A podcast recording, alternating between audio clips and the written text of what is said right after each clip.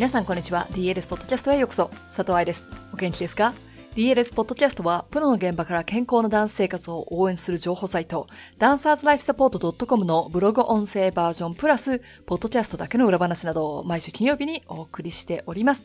メルマガ読者さんは先週の日曜日、そうじゃない人たちは今週月曜日になりますが、2020年春の来日セミナースケジュールを発表しました。見ていただけましたでしょうか？この春は名古屋と東京、いつも通りの教師講座やスタンス、ターンアウトワークショップ系とともにご無沙汰しているダンサーの足、前回急遽グループを増やしたセーフダンスもあります。また、教師が安全にバレエを指導するために知っておきたいことをまとめたセーフダンススタジオというクラスもありますので、スケジュールチェックをお忘れなく。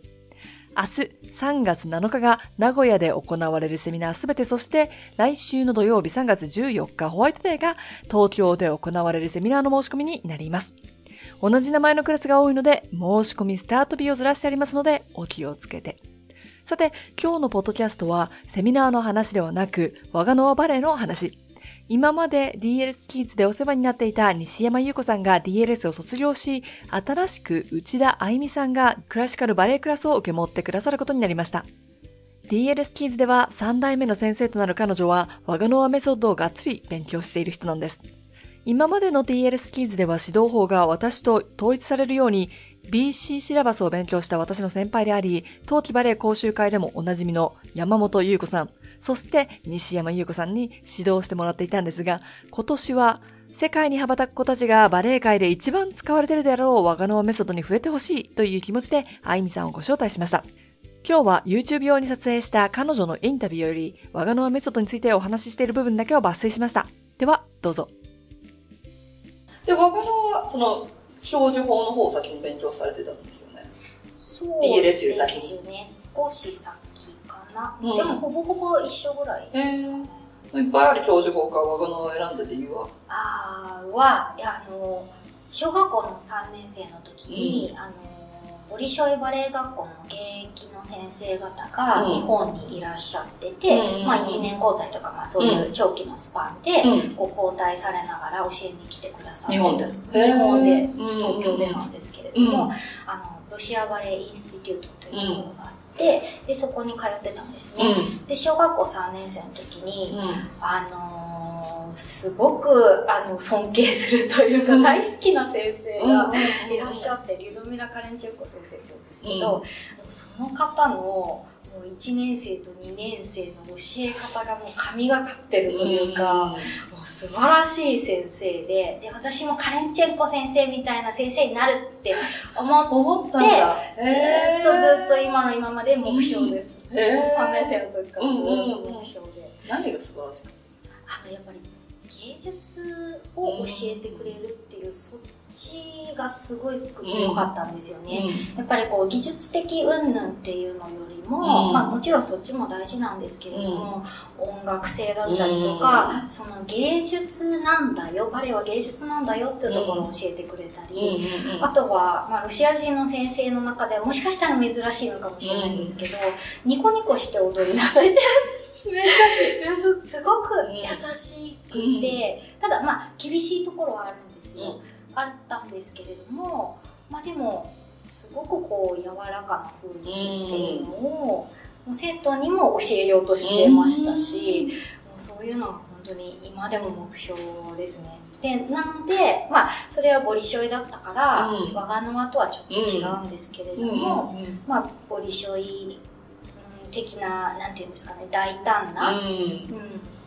というよりも多分私としてはアカデミックな方が合ってるんじゃないかなってちょっと思ったので、我がノアの方を勉強させてもらってま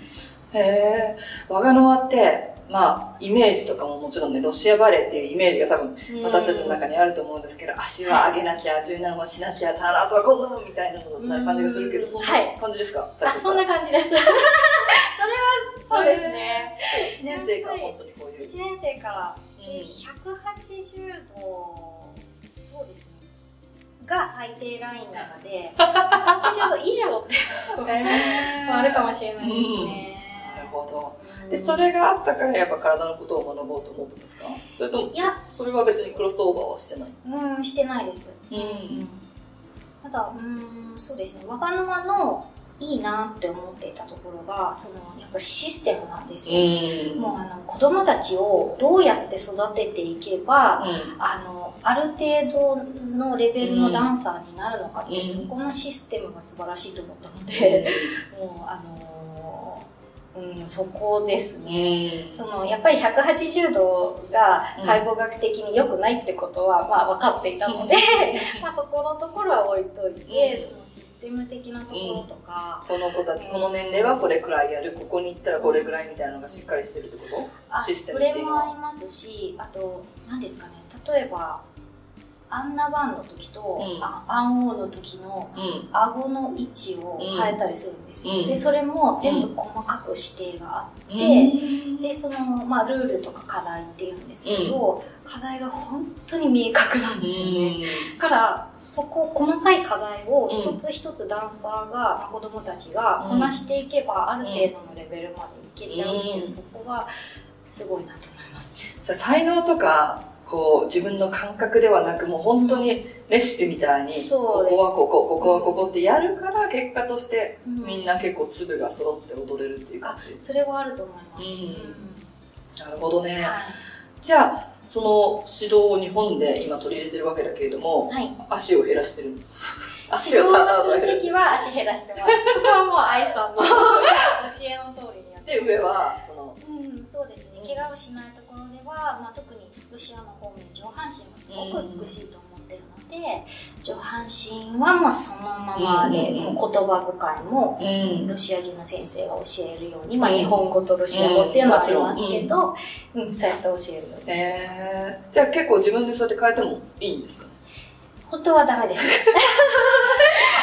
いいわけじゃないけどね。でもその国に合わせたりとか、生徒に合わせたりそうしないといけないところが出てきますそうですね。ただ、やっぱりワガナーメソッドって、うんあの、代々、うん。こう、伝えられてきた言葉っていうのもある教える時の言葉っていうのがあって、で、それを守っていかないともうわがままじゃなくなっちゃうんだと思うんですよ。多分私はそう思っていて。うん。そう同じ言葉遣いをしていく。そうなんですよね。注意の時に注意の時に、うん。あの、その課題の時に、うん。例えば、アクセント後ろとか、うん。アクセント外とか、なんかそういう言葉遣い、うん。指導の時の言葉遣いがあるんですけど、うん。それを、まあ、例えば、あの、私が教わってるロシア人の先生の前で、あ例えばちょっと違うことを言ったりとかすると、それは違うと。へー。もうあの、僕は、僕の先生からこういう言葉を使う使うように指導されてうんうんうんうん。で、その先生のまた先生もそういう言葉を指導するようにしてきたと。だから、私もちゃんとその言葉を使わないとダメなんだというふうに注意されるので、すごく大事にしてるとこなんだと思本当に高等の伝統芸術。うんあの、そうですね。もう本当にで、もう指導一つとっても伝統を感じます。へー。そんな感じなんでしょうかね、日本の例えば歌舞伎とか、なんかこう、私たちが知る世界じゃないじゃないですか、そこのお家元みたいなのがあるし、こう、内弟子みたいなところもあると思うけど、はい。あの、大工さんとかもそうですけど、こう中に入ったらその、うん。そこの流派の代々のやり方みたいな、あ りそうですね。お茶とかもそうですし、多分そのうちでね、日本的なのはそっちかもしれないけど、ロシアだったらその、我がの輪っていうお家の、